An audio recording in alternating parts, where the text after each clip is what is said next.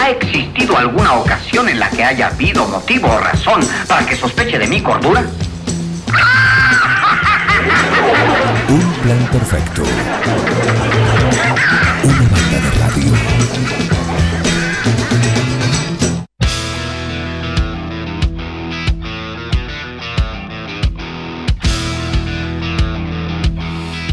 Estamos en un plan perfecto acá en el 106.9. Linda mañana, ¿eh? el sol a pleno, cielo despejado, la temperatura, Heriberto, a esta altura de, de la mañana.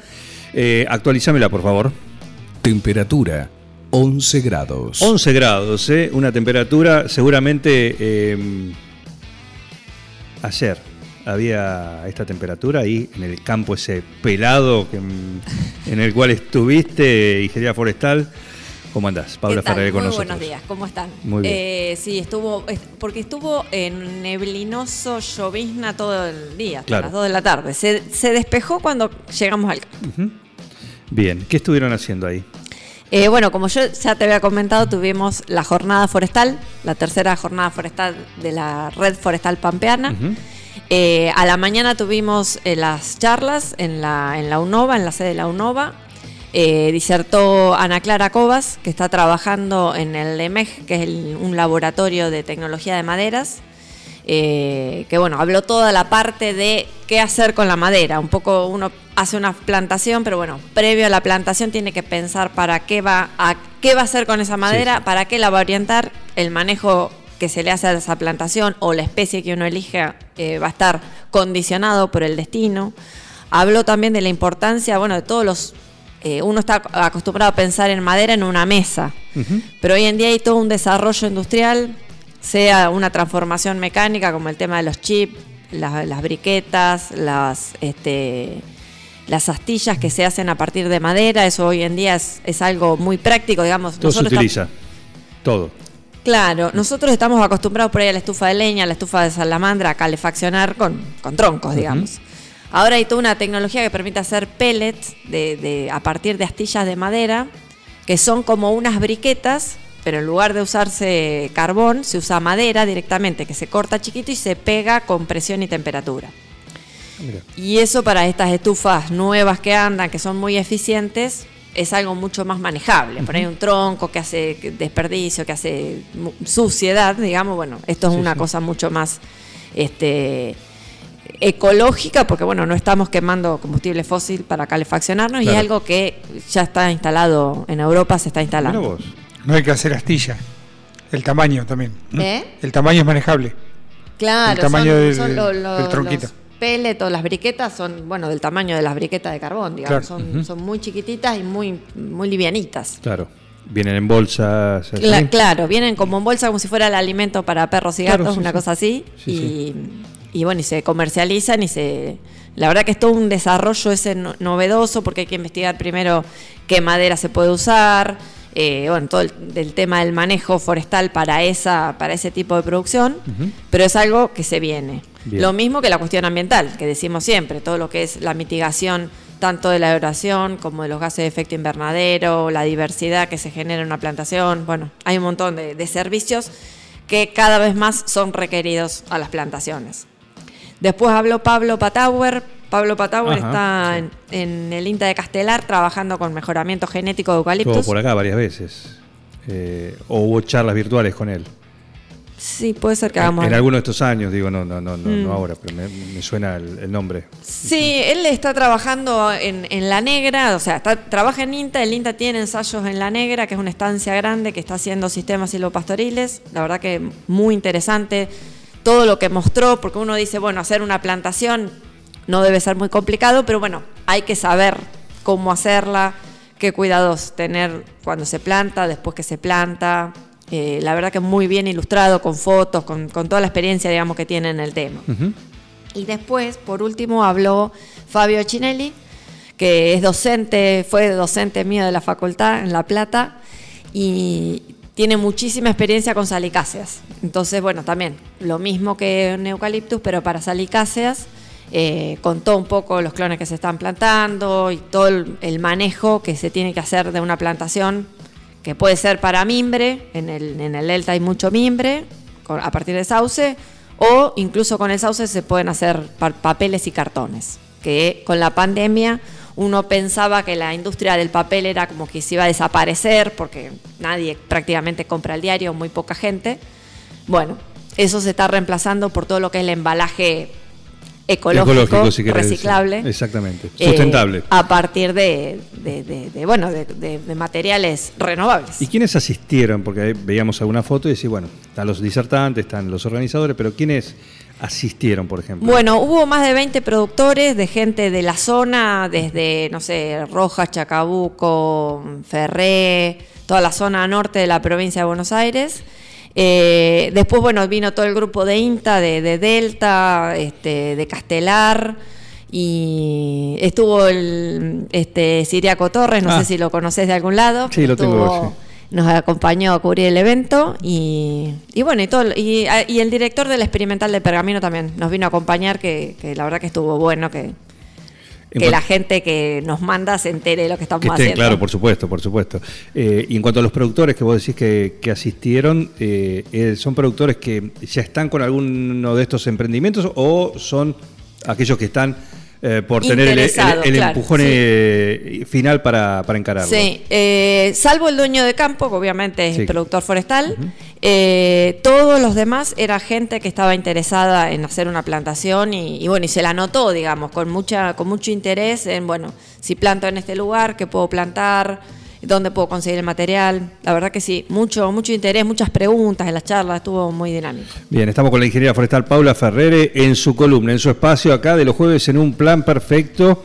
Eh, la semana pasada estaba con muchísima actividad preparando, por supuesto, eh, no solo esta charla, sino el papeleo diario, todo lo que hay que hacer. Sí, ¿no? tremendo. Todo. Hay día- hay día- Hoy es un día pita tranquilo, pero hay días Ajá. que son, este, que parece que el tiempo no alcanza. Claro, claro. Pero sí, sí, hay muchas, hay muchas cosas. Bueno, a raíz de que viene la gente del proyecto, eh, hay un, un- un chico que, que estuvo estudiando, hizo un- su doctorado en Estados Unidos, en, trabajando en el mismo tema de modelos que yo.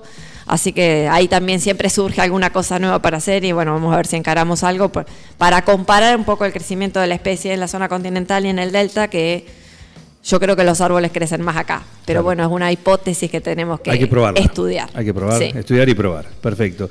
Eh, el otro día me encontraba con hablando con, con alguien que veía, veía la huerta que, que tengo en casa y digo que esto que no, no, porque está le explicaba, digo, totalmente eh, aventurero en estas cosas, pero bueno, tenemos, tengo el teléfono, eh, cualquier cosa.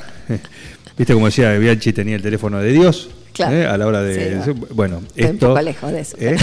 No, pero es, es, digamos, la deidad, la deidad de la, de la huerta. Entonces, cualquier consulta, Claro. ¿sí? bueno, y, y preguntaba, la persona me decía, ¿y cómo hace ahora que no, que no llueve, que esto, que lo otro? Bueno, y teniendo en cuenta que hay un pronóstico de lluvia, poquito, ¿no? Pero para mañana y pasado, hay que tener algún cuidado especial con la huerta, hay que abrirla de par en par, hay heladas también. Sí. Eh, bueno, a ver, no hay que esperar a que llueva. Esa No, es no, una eso realidad porque claro, hay que- hay que hoy, hoy, si la huerta necesita riego, tiene que ser regada.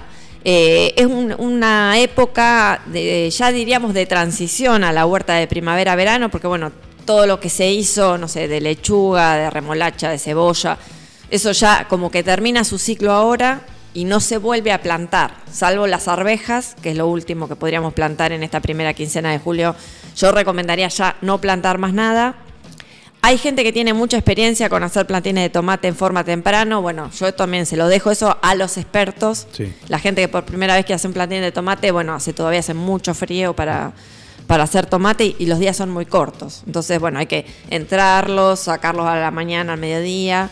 Eh, pero como regla general al tema de las heladas, por supuesto que todo lo que es invernáculo hay que regarlo mucho por, por el tema de la sequía y de que, bueno, obviamente en un invernáculo este, no, se, no se riega. Por ahí sí se puede ventilar, abrir alguna, claro. alguna, venta- alguna puerta, alguna ventana que tenga el invernadero al- en horas del mediodía. Como la abuela, la abuela, hay que sacarlo al sol también un ratito. Claro. Después entrarlo. Claro, ¿Eh?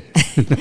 este, pero bueno, sí, la importancia del riego, las lluvias aparentemente van a ser exiguas, mínimas o no van a ocurrir. eh, así que bueno, yo diría que, que no dejar de regar Y obviamente, bueno, si llueve sería una- un, gran aporte. Siempre, nunca es lo mismo el agua de lluvia que el agua No. de riego. Eh, pero bueno, sí, tenemos una, una primavera, va a ser la primavera en general, va a ser complicada. Así que tenemos que Ajá, seguir. un anticipo. Primavera complicada, Una dijo prim- la ingeniera forestal. Sí. ¿eh? Eh, complicada Por también fal- seca. Sí, por falta de agua, sí. Sí, ahora tenemos, eh, bueno, eh, Estela Carballo va a venir en el mes de agosto a dar una charla y bueno, lo que nos comentaba era que, que digamos, es- había un frente de tormenta para mediados de mes, que es este que va a ocurrir el fin de semana, Sí. pero que no garantizaba, digamos, una lluvia o una buena lluvia o una lluvia para recargar el perfil. Claro. Así que estamos complicados. Anticipó la ingeniera forestal Paula Ferrere. Primavera complicada. Aclaro que no lo anticipo yo, lo, lo anticipa eh, Acá lo Estela vos. Carballo. Acá lo dijiste vos. Acá lo dijiste vos. Así que eh, está el titular, ¿eh? Una primicia. Primavera cero. Eh, Se le ocurrió a Cerati primero eso. Pero Primavera primavera cero lluvia. Cero lluvia, claro. Y- sí. No, no, no. Con lluvias eh, por debajo de lo normal, digamos. No es que no va a llover, pero va a llover, digamos, ya con, con esta sequía que tenemos de dos meses sin precipitaciones, eh, estamos con... Desde el 27 de abril fue la última lluvia. Hablamos de una lluvia importante. Claro. Claro. Eh, y después llovieron 5 milímetros el 25 de mayo. Es todo lo que tenemos en 60 días. Claro. Y bueno, Sí, es es nada. complicado. Sí. Es nada. Es nada. En fin. Bueno, pero es lo que toca. Es- Eso es lo que no se puede manejar. Así Exacto. que si llueve, llueve. Si no llueve, llueve. Y si llueve poco, llueve poco. Y si llueve mucho. Sí, Eh, bueno, eh, volviendo al tema, eh, la verdad que estoy muy contenta con la charla que se, que se llevó a cabo ayer. Se mostró, porque bueno, la pregunta un poco, en una primavera seca uno va a plantar, ellos estaban plantando unas 20 hectáreas este año, que es un montón para, para hacer una plantación. Tienen un dispositivo que se llama hidroplantadora, que es un, un tanque de agua con una bomba y un caño hueco. Entonces hacen el agujero con el caño hueco, le inyectan aproximadamente 4 litros de agua por planta y con eso hacen un agujero en el suelo y plantan. Y eso permite, bueno, plantar entre, Independientemente. entre una a una hectárea y media por día. Claro. Es un montón. Eh, pero bueno, la realidad es que mm, eh, con una temporada seca, el, el regar en el momento, hacer un buen riego en el momento de la plantación es una ayuda Y por sí. ahí importante para el establecimiento de la planta porque 20 hectáreas no se pueden regar claramente. Claramente, claramente. Bueno, eh, interesante, ¿eh? interesante esta cuestión de, de la, la producción forestal, que a veces uno dice, no, esto es para el norte, esto es... Pero no, también se puede hacer, como bien lo venís contando, depende de la especie, depende de la zona, Claro. ¿sí? asesorándose, por supuesto, para eh, encarar algo que es a largo plazo. Sí, sí, ¿Mm? pero bueno, también salió el tema este de, bueno, este año fue muy gráfico, digamos, todo lo que es estrés en, en- en- en los animales, digamos, cómo se pierde la humedad en el suelo si, uno, si no tiene, digamos, sombra, si no tiene reparo. Sí. Entonces hay mucha consulta por ese tema, para hacer un pequeño montecito, una cortina. Eh, nosotros tenemos un recurso forestal en 9 de julio muy grande, pero ese recurso está muy deteriorado porque, bueno, se plantó y después no se plantó Y nunca más. ahí, claro. Entonces, por ahí un poco el objetivo es reconvertir esos, esos montes a algo más productivo que se pueda, que se pueda aprovechar. Eh, la pueden consultar a la ingeniera forestal en el INTA, ¿sí? también en sus redes sociales. Soy- no, no, redes sociales. Soy Paula. Quiero, quiero aclarar que No, no. que no. uso. Hay, hay toda una, una mm, directriz, pues, digamos, por parte de la, de la institución a tratar de formalizar todo lo que se publica en redes. Ajá, todo por Y- INTA. ¿Eh? Todo por INTA tiene que ser.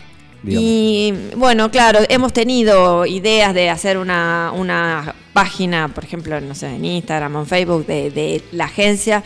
Lo que pasa que la red social requiere una, una inmediatez y un tiempo que no tenemos. Claro. Entonces, eh, uno por ahí abre una ventana de consultas y después no tiene el tiempo para, Para para, hacer ese trabajo en forma prolija. Porque bueno, uno publica una charla, siempre alguno pregunta si, si no sé, si queda grabada o si se entregan semillas. Y es una, una, una ventana, digamos, este, muy. Es lo último que le. ¿Vieron la. eh, ¿Viste cuando te cuentan que eh, haces tantas cosas hasta hasta ando con el plumero en. Sí. ¿Sí? Puesto en el. Pasas Eh, el plumero simultáneamente. Exactamente. Claro, sí, bueno, sí. una cosa así. Una no, cosa no, así que. Así por- están en la agencia, esto lo- Sí. lo, digo yo, así están en la agencia eh, local del INTA eh, Paula Hay que, incluida. hay que atenderla a la página esa. Claro, Hay que- entonces por hay que eso. atender- Hay que- hay atender- la- hay que atender la agencia.